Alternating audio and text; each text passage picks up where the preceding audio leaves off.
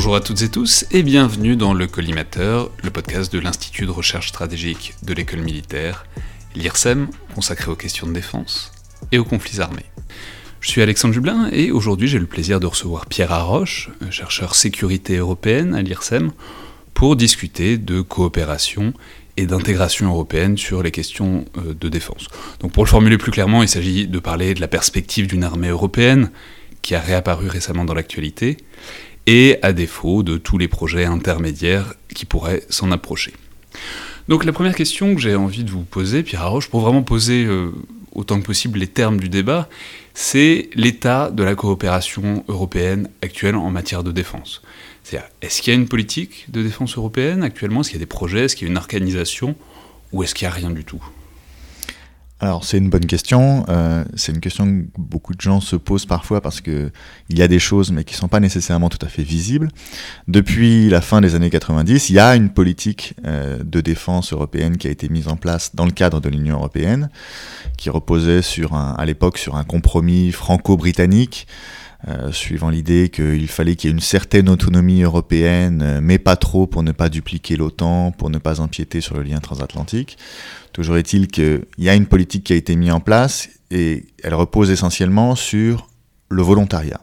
C'est-à-dire que les États membres y participent euh, sans être en aucun cas contraints d'envoyer des troupes, contraints d'envoyer des moyens dans des missions auxquelles ils n'adhèrent pas. Donc c'est du strictement intergouvernemental.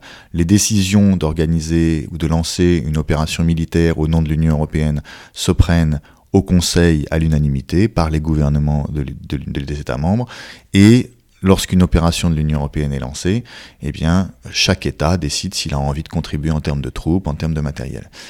Évidemment, ça permet aux États membres de préserver leur souveraineté, mais c'est aussi ça qui fait que c'est assez difficile euh, de lancer des opérations militaires de l'Union européenne.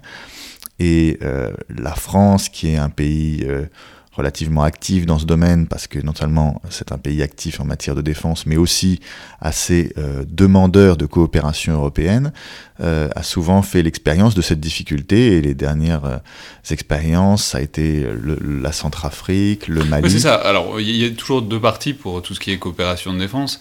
Il y, a, il y a le matériel, on en reparlera peut-être tout à l'heure, mais il y a aussi et surtout les opérations. Donc voilà, ça, a été quoi les grands chantiers, les grandes opérations? Alors, Donc voilà, la, l'essentiel au départ, ça a été les opérations. Euh, c'est d'ailleurs intéressant parce qu'on n'a pas fait les opérations là où on aurait pensé les faire. Au départ, quand on a lancé cette politique de, défense européenne, c'était à la suite des expériences des années 90 dans les Balkans, en Bosnie, au Kosovo, et ceux qui ont euh, euh, pensé cette politique avaient en tête une sorte de nouveau Kosovo. Et notamment les Allemands, au départ, ont accepté cette politique en se disant s'il y a une crise majeure sur le continent européen ou tout près. Et en réalité, ça a plutôt été utilisé principalement par la France comme une façon d'européaniser partiellement en tout cas sa politique en Afrique. Et donc la plus grande, euh, la plus grande partie des opérations militaires de l'Union européenne ont en fait été lancées en Afrique, en République démocratique du Congo, au Tchad, en Centrafrique, euh, au Mali, euh, en Méditerranée, en Somalie, etc. Donc c'est principalement ça, c'est la part visible. Et puis, après, et on, va en reparler, il y a une, sorte de relance qui a eu lieu ces dernières années, euh, à partir de 2016, euh, dans un contexte à la fois euh, stratégique, politique, un petit peu différent, où de nombreux acteurs à la fois nationaux et européens se sont dit ce qu'on a, c'est pas assez, et il faut en faire plus, et il y a eu de, nouvelles initiatives. Oui, on va en reparler, mais alors juste pour détailler un peu plus, ça, a marché en Afrique ou pas? C'était vraiment européen Enfin, je veux dire, la coopération sur le terrain, elle fonctionnait? Alors, euh, disons, où elle fonctionnait dans la mesure où il y a eu des opérations militaires de l'Union européenne qui ont, toujours euh, eu leurs limites. C'est-à-dire, euh, c'est des opérations qui, avaient une ampleur et une ambition relativement limitées. il y avait des contributions qui étaient généralement difficiles à réunir, parfois avec des caveats compliqués. Alors les caveats, on va, on va en reparler, je pense, mais on en avait parlé un peu avec Olivier Schmitt. Les caveats, c'est-à-dire des conditions restrictives que posent les États Exactement. euh, pour une opération. Quoi. Ça peut être euh, on n'intervient pas de nuit ou on n'intervient pas quand il n'y a pas tel ou tel bâtiment. ou- Voilà, ou alors euh, typiquement les Allemands qui disent on veut bien participer à une opération, mais il faut qu'on ait une date euh, de fin euh, tout à fait anticipée, il faut qu'on sache quand est-ce qu'on rentre, euh, il faut qu'on ait un périmètre géographique tout à fait restreint pour savoir où est-ce qu'on peut intervenir ou pas, etc., etc. Et ça, ça fait effectivement, ça, ça, ça pose les limites. Il y a eu aussi deux temps, c'est-à-dire au début des années 2000 où il y a eu un peu une multiplication des initiatives et puis euh, une sorte de fatigue à partir de 2008-2010 où il y en a eu un peu moins. Voilà. Et euh, disons que là, un, moment un peu, un tournant, ça a été euh, l'opération euh, au Tchad qui était une opération qui impliquait quand même pas mal. 2013. Alors euh, non, au Tchad c'était 2008. Oui, pardon. Et, et, euh, et là, ça a impliqué pas mal de. Il y avait un, un nombre assez. un- des effectifs assez significatifs. euh, C'était demandé par la France notamment pour euh, faire face aux, aux problèmes de sécurité liés aux réfugiés venus du Darfour. il y avait des, des, des groupes. Oui, mais le Tchad, le paradoxe, c'est là qu'on voit qu'on commence à pointer le problème. C'est vraiment le cœur de l'ancien empire colonial français. Alors, ça a été justement un, argument utilisé, pas officiellement, mais en tout cas euh, dans les discussions, euh, par les Allemands pour ne pas participer, justement. Et c'est- là où ça aussi, c'est un tournant, c'est-à-dire que c'est une des dernières grandes opérations lancées par l'Union européenne, mais euh, en l'absence des Allemands, en l'absence des Britanniques, et avec des Allemands qui accusent les Français d'instrumentaliser l'Union européenne dans le sens de leurs intérêts à eux, de leurs précarés à eux. Alors, on va peut-être, euh, donc on reviendra sur tout ça, mais le gros, faut peut-être maintenant passer au gros précédent, au gros poids historique de tout ça, parce que c'est une question qui, sinon on comprendrait pas pourquoi euh, ça marche pas. Il n'y a pas vraiment de raison a priori, mais c'est qu'il y a un gros précédent, un passé qui ne passe pas, comme on dit parfois, euh, qui est la l'initiative de- des années 50 de la CED, donc de la Communauté européenne de défense qui a été lancé, puis qui s'est arrêté assez rapidement. Alors, vous avez publié récemment un article dans, Champ de Mars, donc euh, la revue de l'IRSEM, euh, sur la question. Donc, est-ce que vous pouvez nous résumer un peu rapidement, c'est-à-dire comment le projet a émergé, pourquoi, et pourquoi il s'est arrêté en route? Mm. Alors, c'est un projet qui euh, a émergé euh, sur la, question franco-allemande, un peu dans le, sillage de euh, la communauté européenne du charbon et de l'acier, c'est-à-dire comment faire pour que l'Allemagne se relève sans pour autant poser une menace à la France. C'était vraiment ça la problématique européenne du début des années 50. Alors qu'est-ce qui s'est passé au début en 1950 Il y a eu la guerre de Corée. Vous allez me dire la guerre de Corée c'est très loin. Pourquoi est-ce que ça a un impact directement sur euh, les Français et les Allemands et leurs relations? Parce que la guerre de Corée a été interprétée par euh, les Occidentaux comme euh, le premier acte d'une stratégie en deux temps qui, in fine, arriverait en Europe. On s'est demandé est-ce que les Russes, en fait, ont, encouragé les Coréens à envahir la Corée du Sud pour tester la résistance euh, du, du, du, camp occidental, ou peut-être même pour faire une diversion, entraîner les Américains dans ce secteur et en fait finalement attaquer en Europe. Donc, Parce que la guerre de Corée, en fait, si on résume, c'est quand même vraiment l'affrontement euh, russo-américain sur un champ de bataille tiers. Quoi. C'est, euh, on choisit un endroit avec deux camps qui s'affrontent directement dans un conflit ouvert, et d'un côté les Russes, de l'autre côté les Américains, mais jamais de combat direct. Et, et aussi les Chinois d'ailleurs, Oui. qui, qui, ont été très actifs dans cette guerre. Donc, euh, et, Et donc la crainte, c'est que l'Europe devienne le nouveau terrain de bataille. que de finalement c'était le départ, grosso modo, de la troisième guerre mondiale, quoi. Ouais. Et que on ça a commencé en Asie, mais que la suite c'était c'était une invasion de l'Europe euh, occidentale par euh, par les soviétiques. Et ça a été le point de départ d'ailleurs de, l'OTAN qui s'est vraiment matérialisé à ce moment-là. Au départ, il n'y avait que un traité, une alliance, mais toute la structure militaire et la présence massive de troupes américaines euh, en Europe, ça a commencé là.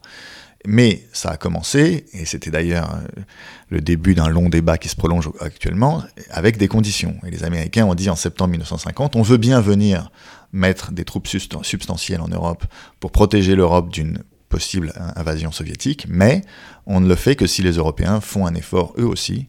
Et le premier effort qu'on voit qui est important, c'est que l'Allemagne, qui est un grand pays riche au cœur de l'Europe, doit être réarmée, doit pas être un pays désarmé, parce que sinon, euh, stratégiquement, c'est indéfendable comme position euh, de défendre l'Europe occidentale avec au- un ventre mou qui serait au milieu, euh, l'Allemagne de l'Ouest désarmée. Donc la question, c'est comment réarmer l'Allemagne sans la réarmer, quoi? Ah, exactement, exactement. Alors, les, Américains ont une solution. Ils disent on réarme l'Allemagne, mais dans le cadre de l'OTAN, euh, avec des conditions restrictives, et tout ça sera piloté par l'OTAN. Donc, euh, c'est pas une menace et ce sera sous contrôle parce qu'il y aura beaucoup de troupes américaines autour. Et ce sera pas une menace. Euh, les Français, eux, ne sont pas tout à fait satisfaits de cette, de cette, de cette vision à ce moment-là, parce que pour eux, c'était vraiment la pierre angulaire de leur politique de sécurité. C'était une Allemagne divisé, affaibli, désarmé. Alors si on leur dit déjà l'Allemagne, euh, relèvement économique, ils ont déjà dû l'accepter euh, en grande partie. Euh, si en plus c'est relèvement militaire, là c'est un peu la panique dans la politique étrangère française. Et on se dit, même réarmé sous contrôle de l'OTAN et des États-Unis, le problème c'est que ça va devenir le meilleur allié des États-Unis, euh, peut-être l'allié prioritaire des États-Unis pour faire face à l'Union soviétique. Et d'une certaine manière, ça va abaisser complètement le rôle et l'influence de la France en Europe, et on va devenir un allié de deuxième ordre par rapport à cette Allemagne qui deviendra le, que les Américains auront intérêt à, reconstituer comme une grande puissance pour précisément renforcer le bloc occidental. Et donc très vite, euh, Jean Monnet fait une proposition au gouvernement français qui est dirigé par Pleven. Donc l'idée c'est de faire une armée européenne pour pas faire une armée allemande quoi. Alors et eh ben justement la proposition, la contre-proposition française c'est d'accord réarmons l'Allemagne mais pas sous le contrôle allemand, sous un contrôle totalement européanisé. Et totalement européanisé, ça voulait dire en fait dans l'esprit des Français sous contrôle français parce que c'était un contrôle européen, mais il était clair que le leadership de cette armée devait être français. Donc grosso modo, l'idée, c'est on réarme l'Allemagne, mais euh, dans un ensemble européen qui est en fait sous leadership français. Et là, c'est acceptable parce que on a des, on, se dit, ça va pas rabaisser le rôle de la France, au contraire, ça peut le renforcer. Et euh, c'est sur cette base que le gouvernement français a soutenu ce plan d'armée européenne, le Parlement français l'a soutenu euh, au départ, et puis on a négocié un traité qu'on a signé en 1952 euh, avec les six partenaires de, l'Europe de l'époque. Euh, et la contrepartie, bien, entendu, qui, pour les Allemands de, ce, de cette armée européenne, c'était que tout le monde devait être traité à égalité. Euh, on envisageait évidemment que la France ait le leadership parce qu'elle contribuerait euh, le plus à cette communauté, mais il ne devait pas y avoir de discrimination. D'une certaine manière, le deal pour les Allemands, c'était on veut bien euh, avoir une armée uniquement dans un cadre européen, mais dans ce cas, on n'est pas rabaissé en tant que nation, simplement on est soumis à un cadre européen comme tous les autres. Le problème, c'est que ce qui n'avait pas été pris en compte à ce moment-là, c'est que la France avait d'autres contraintes aussi, et qui n'ont fait que euh, monter en puissance. Donc pour, pour, le dire clairement, c'est euh, voilà, l'Indochine à cette époque-là, puis euh, progressivement l'Algérie, le Maroc et la Tunisie. Alors l'Algérie, pas tout à fait, parce que l'Algérie, ça, ça, arrive plutôt à la fin de la période, peut-être même après. Ça arrive, la guerre d'Algérie vraiment éclate en 1954, après l'échec de, de, la ratification de la CED, mais déjà effectivement à partir de 52-53, la Tunisie, le Maroc. Et la France se trouve dans une situation compliquée où elle veut euh, elle a été demandeuse d'une armée européenne, alors même que tous les autres partenaires, les États-Unis, l'Allemagne, etc., étaient prêts à suivre un, scénario complètement différent dans lequel qui se, passe, qui, se, qui se fondait essentiellement sur le cadre de l'OTAN. Donc la France a été demandeuse, a demandé à tout le monde de changer ses plans en demandant une armée européenne. Et après, c'est la France qui est le premier pays à se rendre compte qu'en fait, ça lui pose problème parce que euh, D'abord, euh, les guerres coloniales, c'est pas l'armée européenne qui va les prendre en charge, donc ça veut dire qu'il faut garder des troupes sous commandement national pour faire face à ces crises coloniales. Ça veut dire que si les crises coloniales s'aggravent, il faut éventuellement négocier la possibilité pour la France de faire revenir des troupes euh, intégrées à l'armée européenne et les faire repasser sous drapeau national, mais des mécanismes compliqués. Et même comme ça, euh, ce dont se rendent compte les Français, c'est que le principal, la principale conséquence de, cette double, de ce double front, c'est que, in fine, ce sera l'armée allemande qui sera euh, majoritaire dans l'armée européenne, parce que les Français ayant deux priorités, ils n'arriveront jamais à être majoritaires par rapport à l'armée allemande, sauf à réduire l'armée allemande à l'extrême, mais ce qui deviendrait en fait contradictoire avec l'objectif initial, qui était d'avoir une armée allemande suffisante pour faire face aux soviétiques. Donc, du, coup, du coup, s'il n'y a pas de discrimination à l'intérieur de l'armée européenne, s'il y a plus d'Allemands, bah, c'est eux qui vont diriger. Exactement. c'est ça la conclusion qui a été tirée par des chefs militaires français en se disant, bah, du, à cause de l'Indochine, de l'Afrique du Nord, le leadership de cette armée européenne sera allemand, et ce qui était exactement l'inverse de ce qui était souhaité au départ. C'est-à-dire, non seulement il y a une armée allemande, mais en, plus, l'armée allemande va commander l'armée française intégrée à l'armée européenne. Quoi. Voilà, c'est-à-dire que euh, non seulement l'Allemagne est réarmée, et en plus, euh, cette armée.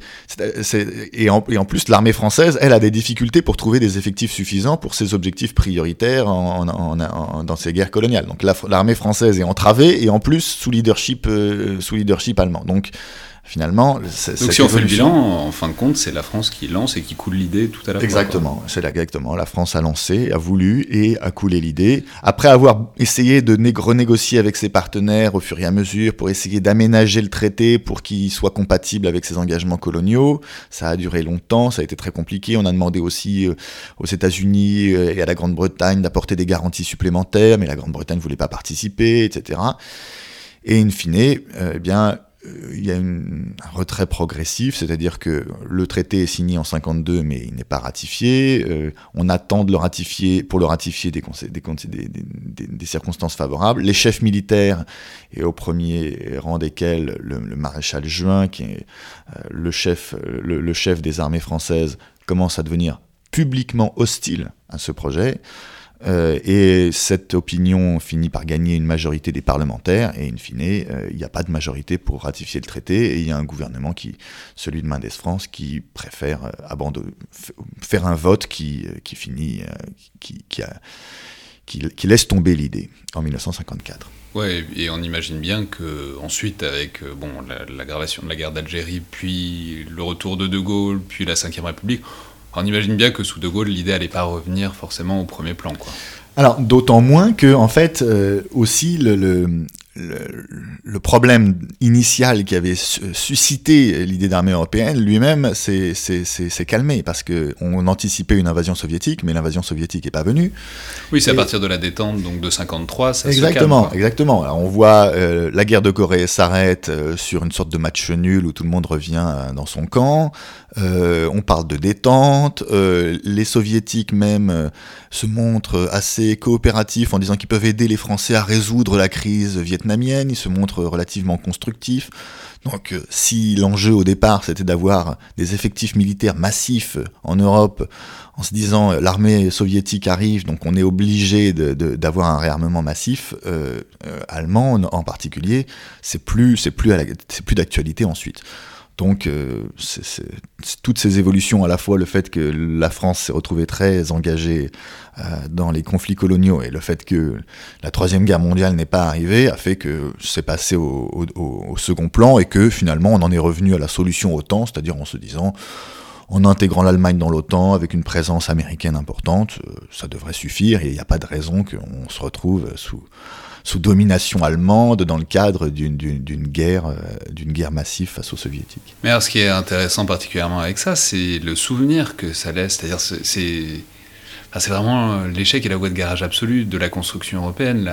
même, je sais pas, quand j'étais au lycée, enfin, quand je faisais mes études, c'était comme ça qu'on l'apprenait, comme mm-hmm. le grand échec de la construction européenne, le point, euh, disons, le secteur où on n'irait pas, quoi oui, euh, d'ailleurs à un moment euh, ça a même été vu comme un point, euh, c'est intéressant, Raymond Aron écrivant à chaud à ce moment-là considère que c'est même la fin de, l'intégration européenne en général. ça, ça, a traumatisé une génération de pro-européens et euh, donc ça a été et, ça a été pendant très longtemps, peut-être jusqu'au Brexit, un des principaux cas de retour en arrière. Même si le traité n'avait pas été ratifié puis ensuite annulé, euh, il y avait quand même pendant des années un traité qui était là, qui avait été demandé, qui était anticipé. On s'y préparait à cette armée européenne et puis on est revenu en arrière. Donc oui, c'est un des, ça a été un épisode, un épisode majeur d'échec de l'intégration européenne.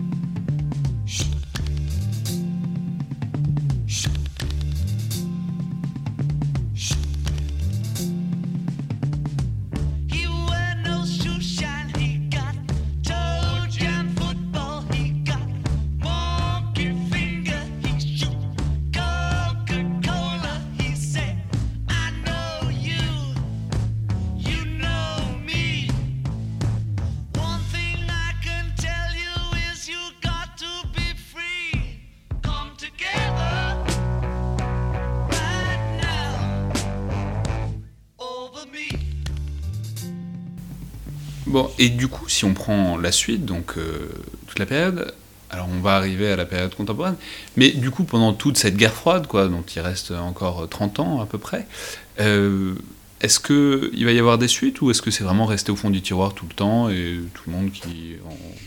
Alors il y a... Euh, il y a une, sorte d'organisation un peu de remplacement qui est euh, l'organisation de l'Europe occidentale qui a été mise en place euh, à la suite de l'échec de l'armée européenne, euh, voulu aussi par Mendes France comme remplacement, qui est un peu une façon de dire euh, on la fait pas, mais on a un cadre prévu au cas où on devrait renforcer notre coopération. C'est pour ça que cette organisation de cette union de l'Europe occidentale, elle a été euh, perçue longtemps comme une sorte de coquille vide qui était prête au cas où. Oui, bah, parce que évidemment, ce qui domine, c'est l'OTAN, quoi. Voilà. Donc c'est ça, on en était revenu à une solution euh, transatlantique et, et où et d'ailleurs les partenaires de la France étaient tous extrêmement atlantistes pendant toute la guerre froide. Seule la France avait euh, des velléités d'indépendance à l'égard euh, à l'égard des États-Unis, mais pendant toute la guerre froide, ça a été dominé par l'idée qu'il y avait l'OTAN, qu'il y avait le lien transatlantique et que c'était ça la sécurité de l'Europe. Point. Euh, le débat n'est en fait n'a été relancé qu'avec la fin de la guerre froide et les années 90. Oui, puisque donc dans les années 90, euh, la menace, enfin la raison d'être un peu de l'OTAN disparaît avec la, chute de l'Union soviétique. Mais en même temps, le corollaire, c'est aussi que les États-Unis se retirent un peu.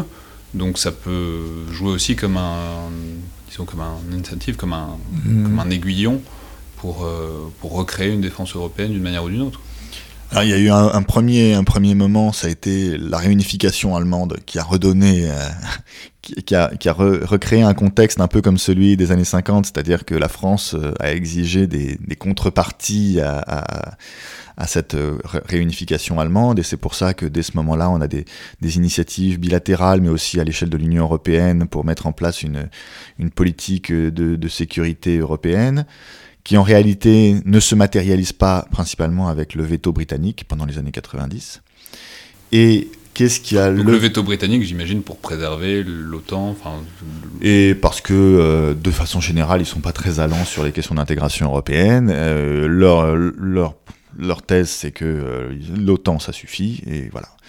Et ce qui fait changer les choses, c'est les crises des années 90, les crises balkaniques, la Bosnie, le Kosovo, euh, qui sont euh, gérés par l'OTAN.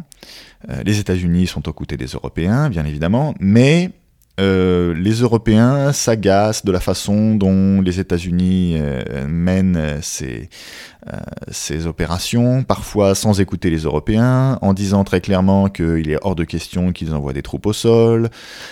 parfois, il faut attendre l'intervention américaine assez longuement. Et les Européens et même les Britanniques et Tony Blair se disent bon.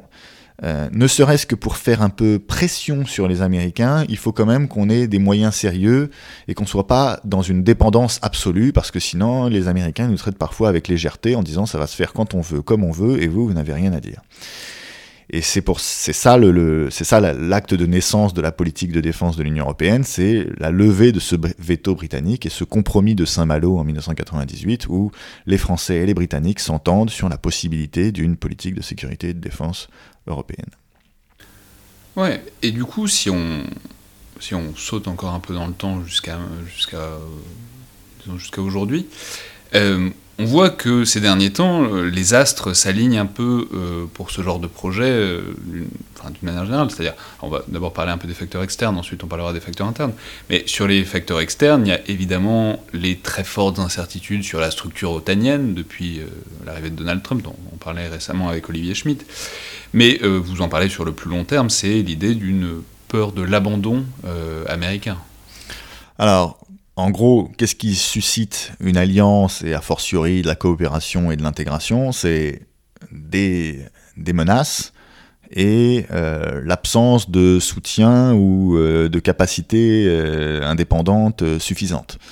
Donc si les Européens ont l'impression qu'ils sont des menaces fortes et que par ailleurs le soutien américain n'est pas totalement adéquat, eh bien, il y a une marge de manœuvre pour faire des choses entre Européens, pour compenser euh, euh, cette incertitude américaine. Et dans le contexte actuel, on a un peu les deux, c'est-à-dire qu'on a eu la résurgence de la menace russe à partir de la crise ukrainienne, et euh, on a eu avec Donald Trump, mais c'était pas simplement Donald Trump, parce qu'on parlait déjà du pivot vers l'Asie sous Obama, que finalement, s'il y, a une continuité de cette politique américaine qui tend à dire euh, nous, les Américains, on a une, politique globale. C'est plus la guerre froide où on est totalement rivé sur le théâtre européen. Euh, notre compétiteur principal, c'est maintenant la Chine. L'Asie devient plus importante que l'Europe. Donc, sans se désinvestir ou se désintéresser totalement de ce qui se passe en Europe, on voudrait que les, Européens en fassent plus et soient capables de, de, contribuer davantage à leur sécurité. Oui, donc ça c'est le premier volet, le désengagement, et le deuxième volet, c'est donc euh, ce que vous appelez la menace, et euh, c'est-à-dire la Russie, dont on dirait qu'elle est quand même un peu le catalyste euh, de tous ces désirs fédéralistes sur, le plan, sur le point de vue militaire, comme le soulignait il n'y a pas si longtemps Emmanuel Macron. Moi je crois dans un projet d'une Europe souveraine, d'une Europe puissance. On ne protégera pas les Européens si on ne décide pas d'avoir une vraie armée européenne. Mhm. Face à la Russie qui est à nos frontières et qui a montré qu'elle pouvait être menaçante, moi je veux construire un vrai dialogue de sécurité avec la Russie, qui est un pays que je respecte, qui est européen. Une armée Mais on doit avoir une Europe qui se défend davantage seule et sans dépendre seulement des États-Unis et de manière plus souveraine.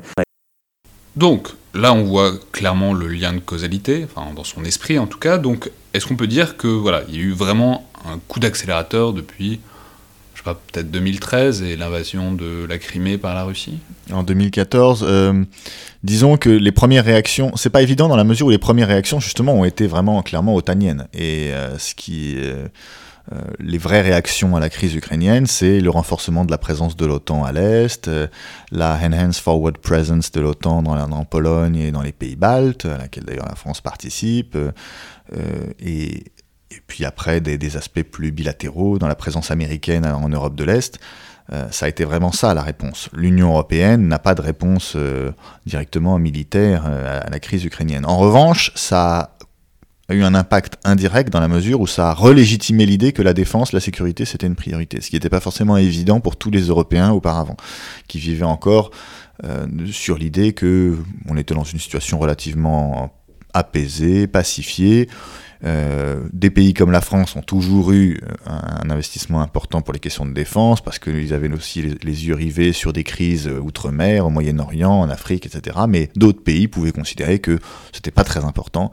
Or là, avec la crise ukrainienne, le, renouveau de la menace russe, l'idée que la défense, la sécurité, ça redevient une priorité majeure, c'est réaffirmé.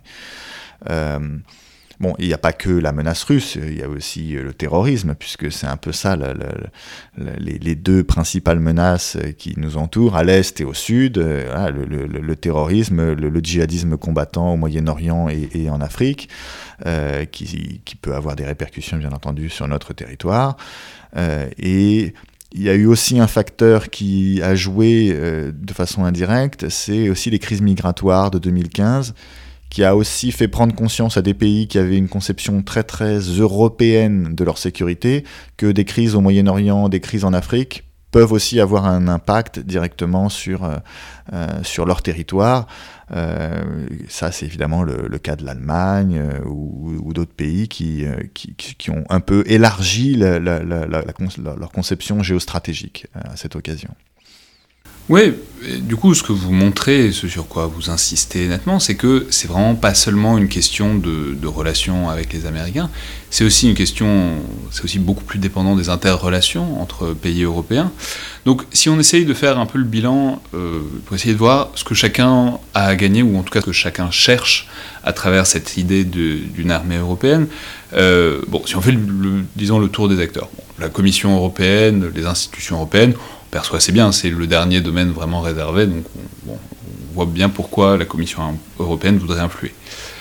L'Allemagne, euh, bon, on peut imaginer que c'est euh, rattraper un retard militaire à travers euh, une unité européenne alors là, vous posez en fait deux questions, parce qu'il y a l'intérêt que les uns et les autres peuvent avoir dans la coopération européenne, et puis il y a l'intérêt pour le concept d'armée européenne. Parce que le concept d'armée européenne, c'est plus pour aujourd'hui un concept dans le débat que une réalité pratique qu'on est en train de négocier ou encore moins de, mettre en œuvre.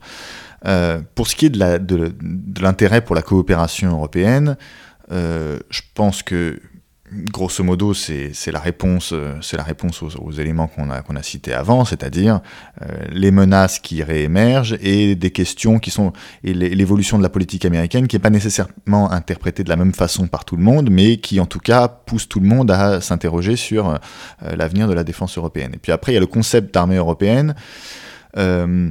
qui a été utilisé plus comme une façon de stimuler le débat. La Commission européenne l'a utilisé afin de, montrer que, effectivement, euh, elle, Commission européenne, qui est traditionnellement un acteur économique, pouvait euh, avoir une légitimité à agir dans le domaine de la défense. Et c'est les déclarations de Jean-Claude Juncker en 2015 en disant il faut une armée européenne pour être sérieux face à la Russie.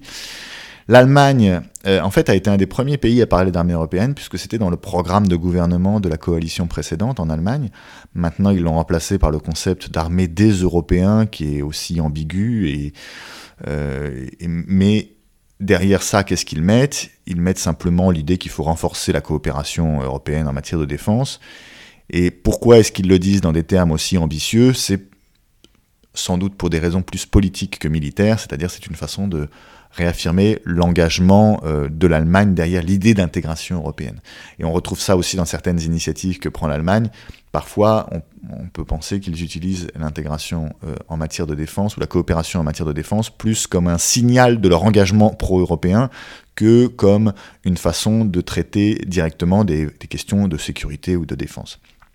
Et puis, euh, ce qui est intéressant, c'est qu'il y a aussi des, des, pays. Euh, alors, un, point, un, point, surprenant, c'est qu'il euh, y a un certain nombre des pays qui sont les plus anti-fédéralistes, enfin les plus anti-Commission européenne habituellement, comme la Hongrie, par exemple, ou même la République tchèque, qui au contraire poussent beaucoup vers une intégration militaire européenne Alors, pousse beaucoup, je ne sais pas, mais en tout cas, le concept là aussi a été utilisé dans ces pays. Victor Orban a utilisé aussi le concept d'armée européenne.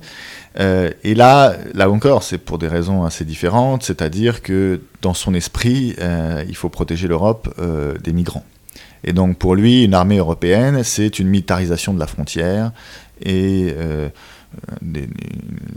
une défense de, la civilisation européenne et chrétienne face aux migrants qui, qui viendraient la prendre d'assaut.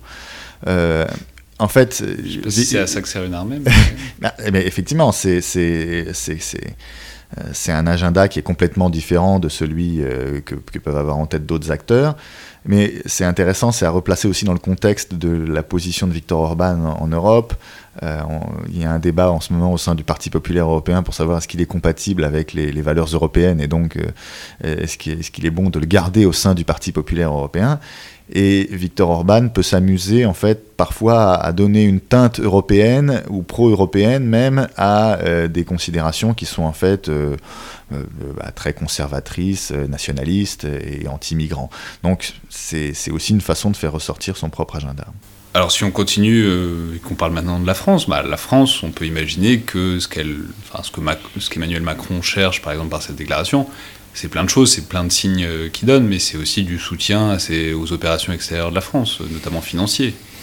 Bah, la France a toujours été le pays le plus allant euh, dans le domaine, euh, parce que non seulement la France est un pays généralement moteur de la construction européenne en général, mais en plus, contrairement à l'Allemagne qui l'est pas toujours, la France est un pays qui est très euh, investi sur les questions de défense, euh, très actif. Euh, je disais tout à l'heure que la plupart des opérations militaires de l'Union européenne ont été déclenchées à l'initiative de la France pour compléter ou soutenir des opérations militaires françaises. Il y a ces deux faisceaux de, raisons. Donc évidemment, le, l'intérêt de la France, c'est de renforcer la, coopération européenne en matière de défense. Et là, dans la bouche du président de la République, euh, il a choisi des termes forts pour essayer de marquer non seulement l'ambition de la France depuis longtemps, mais peut-être aussi son ambition personnelle dans ce domaine, parce qu'il a, voulu prendre des initiatives euh, personnellement euh, pour renforcer cette coopération. Bon, et enfin, un des derniers acteurs majeurs, c'est évidemment la Grande-Bretagne. Donc évidemment, on est en plein Brexit là, donc euh, personne ne sait rien de ce qui va se passer, a priori, euh, ni à court ni à moyen terme. Mais euh, quand même, si la décision du Brexit est censée avoir été prise, qu'est-ce que le Brexit change à tout ça? C'est-à-dire, est-ce que ça gêne, puisque bon, la Grande-Bretagne était quand même, la France et la Grande-Bretagne, c'est 50% globalement des capacités militaires de l'Europe. Donc est-ce que la sortie de la Grande-Bretagne affaiblit tout concept d'armée européenne ou est-ce qu'au contraire, puisque comme vous le soulignez tout à l'heure, la Grande-Bretagne n'a jamais été très chaude pour intégrer euh, quoi que ce soit à l'Europe, ça peut simplifier, euh, disons, un projet euh, européen? Bah, il y a les deux problèmes. D'une part, effectivement, c'est un acteur militaire majeur, ça retire des capacités, ça retire de l'influence, euh, ça retire euh, des moyens potentiels pour euh, des actions conjointes européennes, dans le domaine opérationnel comme dans le domaine capacitaire d'ailleurs, puisqu'ils sont aussi une des principales bases industrielles de défense, les Britanniques, avec des grandes entreprises. mais en même temps, c'est un acteur qui était sceptique, euh, qui bloquait certains dossiers et qui, si on regarde simplement le domaine opérationnel, euh, euh, ne contribuait pas beaucoup aux efforts de l'Union européenne. Et puis qui a gêné, on peut le dire, dans un tas de cas. Je me souviens par exemple les frégates multimissions qui sont aujourd'hui françaises et italiennes les Anglais étaient pendant très longtemps dans le projet qu'ils ont un peu quitté à la dernière minute. Mhm. Donc euh, ça, enfin je veux dire, ça, investir les Britanniques dans des projets de coopération, ça a gêné un certain nombre des dix projets. Quoi. Alors, il y a eu aussi des projets de coopération bilatérale euh, qui, qui, ont, qui, ont, bien fonctionné avec les, les Britanniques, mais disons que euh, d'un point de vue institutionnel au niveau de l'Union européenne, au-delà des projets industriels, c'était pas une force qui favorisait euh, le, progrès de la, coopération européenne en matière de défense. Un des, un des, des, symptômes euh, de, de, cet effet post-Brexit, c'est que, euh, anticipant leur sortie, les Britanniques ont levé leur veto sur un certain nombre de dossiers, et notamment sur la perspective encore très très progressive euh, euh d'un QG européen, d'un QG euh, qui, qui, puisse euh, piloter des opérations militaires européennes, puisque pour l'instant l'Union européenne ne s'appuie que sur des QG nationaux ou possiblement otaniens, et donc on a déjà l'embryon d'un petit QG européen qui pourrait gérer pour l'instant des opérations de, petite, de faible intensité, mais voilà, ce débat n'est possible que parce que les Britanniques vont bientôt partir.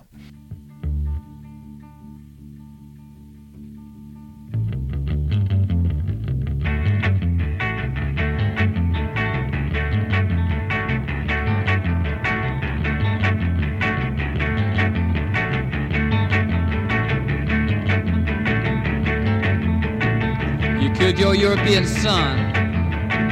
You spit on those under 21. But now your blue cards are gone, you better sit so long. Hey, hey, bye, bye, bye.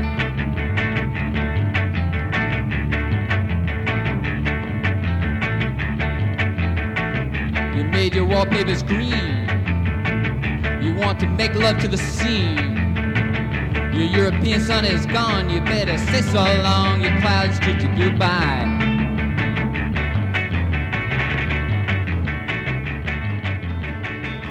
Alors, si on, essaye maintenant d'entrer un peu dans le concret, donc euh, on voit toutes les logiques politiques et stratégiques qui peuvent présider à tout ça, mais si on regarde un peu ce qui s'est déjà passé et ce qui pourrait se passer prochainement, on voit qu'il y a quand même tout un tas de problèmes euh, très forts à l'intégration euh, militaire européenne.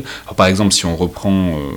D'abord, c'est-à-dire le fait est que les processus ne sont pas vraiment au point. Vous parlez notamment de l'exemple de la Centrafrique, et vous montrez que ben il y a une urgence en Centrafrique à un moment pour défendre le pouvoir face disons, aux miliciens, et euh, c'est théoriquement censé être un mandat européen, mais concrètement c'est la France qui agit toute seule au début, qui est ensuite rejointe par les Européens parce que ça met très longtemps, et même une fois que l'Union Européenne s'investit, ça reste quand même la France qui fournit l'essentiel des troupes.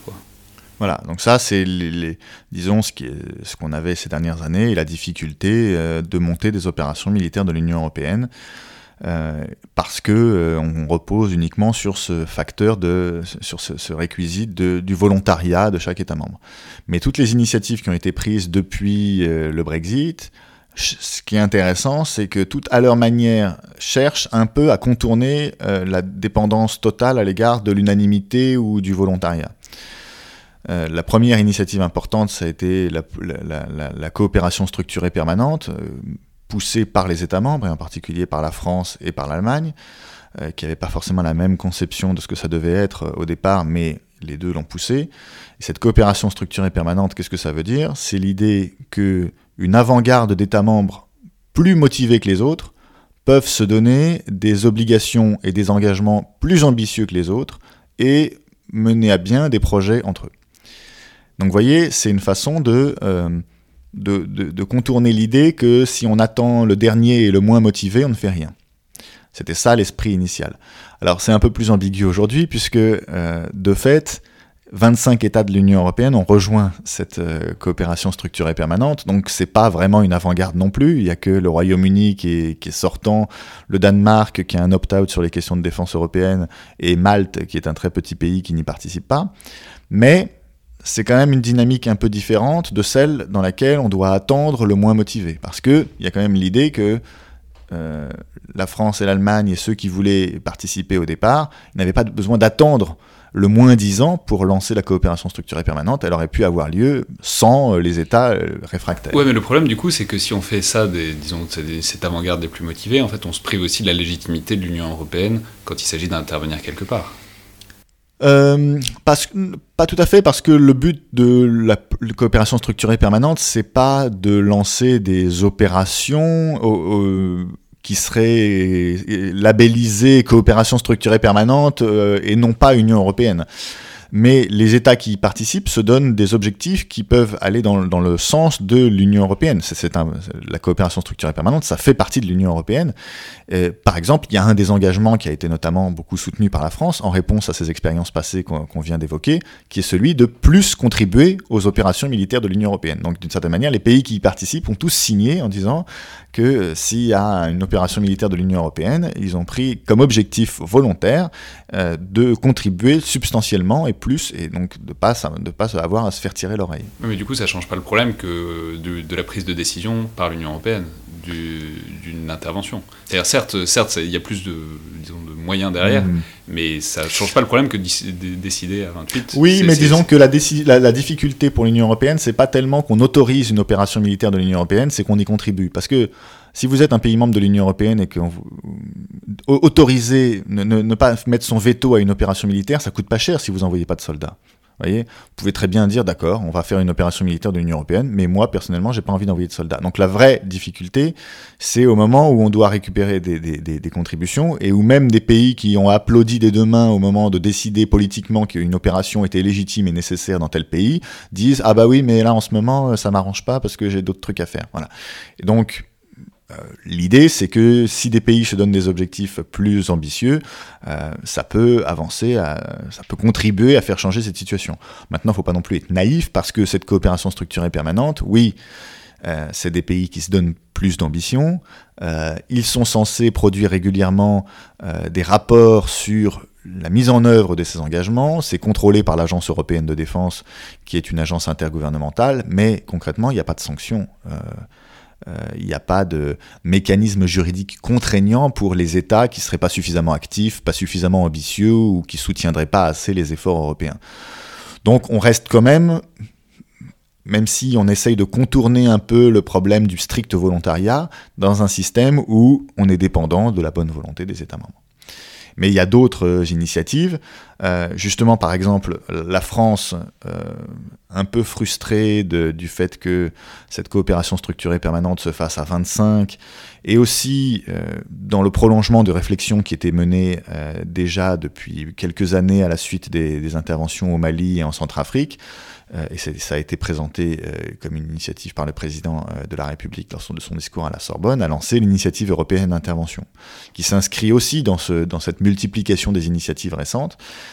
Euh, ça fait pas partie de l'Union européenne, là pour le coup, c'est pas lié. Alors c'est quoi? Alors c'est pas lié institutionnellement à l'Union européenne, mais c'est l'idée qu'un groupe d'États motivés, euh, comme on dit, able and willing, donc capable et volontaire, euh, d'assurer des interventions militaires en commun entre Européens à l'avenir, se mettent ensemble et décident de les anticiper en amont. Alors, les anticiper en amont, ça veut dire en identifiant les crises qui potentiellement demain euh, pousseront des, interventions, ça veut dire faire des scénarios d'intervention en commun, euh, ça veut dire échanger des informations, rapprocher des doctrines. Voilà. Donc, c'est, on essaye de faire en sorte que le jour où une crise arrive, les États, un certain nombre d'États capables de, d'intervenir ensemble, euh, soient préparés parce que ça fait déjà longtemps qu'ils en discutent, qu'ils ont des scénarios, qu'ils ont des, qu'ils ont des plans en commun et que donc ils n'ont pas besoin de passer des mois et des mois à se mettre, en d'accord, euh, se mettre d'accord à la dernière minute. C'est vraiment ça l'esprit, mais c'est pas dans le cadre de l'Union européenne et donc évidemment tout le monde n'y participe pas. Il y a aujourd'hui 10 États membres euh, qui y participent.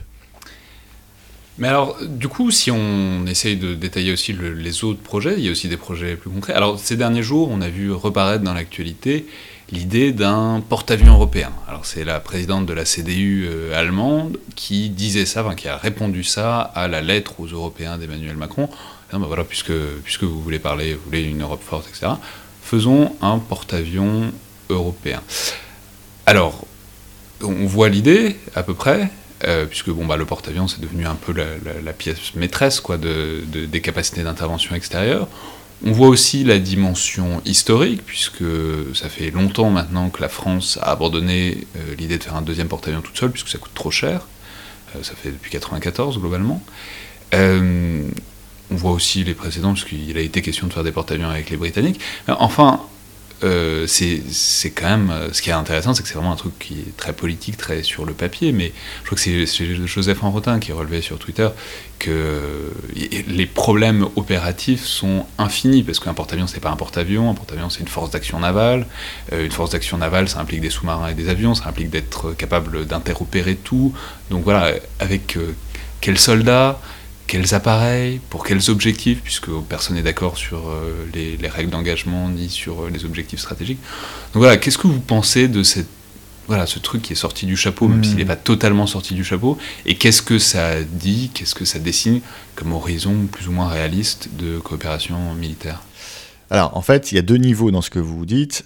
Il y a la difficulté de coopérer au niveau industriel, qui est déjà un enjeu important, et ensuite euh, si on veut mutualiser du matériel, euh, comment l'utiliser? Et donc la difficulté opérationnelle que vous venez d'évoquer. Euh, déjà au niveau industriel, c'est pas évident. Là, on parle de porte-avions, mais c'est une idée, comme vous dites, qui est un peu récente. Il y a des plans franco-allemands qui sont plus concrets parce qu'ils sont déjà engagés, et où il y a déjà des premiers, des premières études qui sont qui sont lancées. Euh, par exemple, l'idée d'un système de combat aérien franco-allemand, c'est-à-dire grosso modo euh, un avion de combat et tous les drones et les missiles qui sont associés. Ça, c'est un projet Airbus d'assaut qui est déjà qui est déjà lancé. Alors c'est du très long terme comme souvent les programmes d'armement. Hein, ça doit être, euh, ça doit arriver en 2040, mais euh, c'est un programme qui est déjà lancé. Euh, il y a aussi le le programme d'un char de combat franco-allemand. Donc là, il y a des, projets concrets. Évidemment, ça pose à chaque fois la question de la compatibilité des, des attentes, des spécifications techniques. si vous avez, ça c'est un problème qu'on a souvent en Europe, des pays qui sont euh, plutôt focalisés sur leur territoire national, la défense de leur territoire, le contrôle de leur territoire. Ils n'ont pas les mêmes attentes que des pays, par exemple, comme la France, qui, eux, sont beaucoup plus tournés vers la projection rapide euh, assez loin, et qui se disent, bah, il faut avoir euh, des avions qui sont capables d'aller faire des bombardements au Moyen-Orient, en Afrique, et, qui sont... donc c'est pas les mêmes attentes. Et si on fait un projet industriel où on n'a pas les mêmes attentes, ça peut rendre le projet industriel totalement ingérable, et ça, c'est une difficulté. La deuxième difficulté qui se pose aussi euh, dans le cadre de ces projets franco-allemands, c'est la question des exportations. Euh, si on n'a pas les mêmes règles d'exportation, euh, généralement un pays, il suffit qu'il ait quelques composantes de son relevant de son de son industrie nationale euh, présente dans un armement pour qu'il ait euh, dans, un équipement pour qu'il ait hein, son mot à dire sur la possibilité d'exporter ou pas euh, ce matériel vers tel ou tel acteur étatique dans le monde.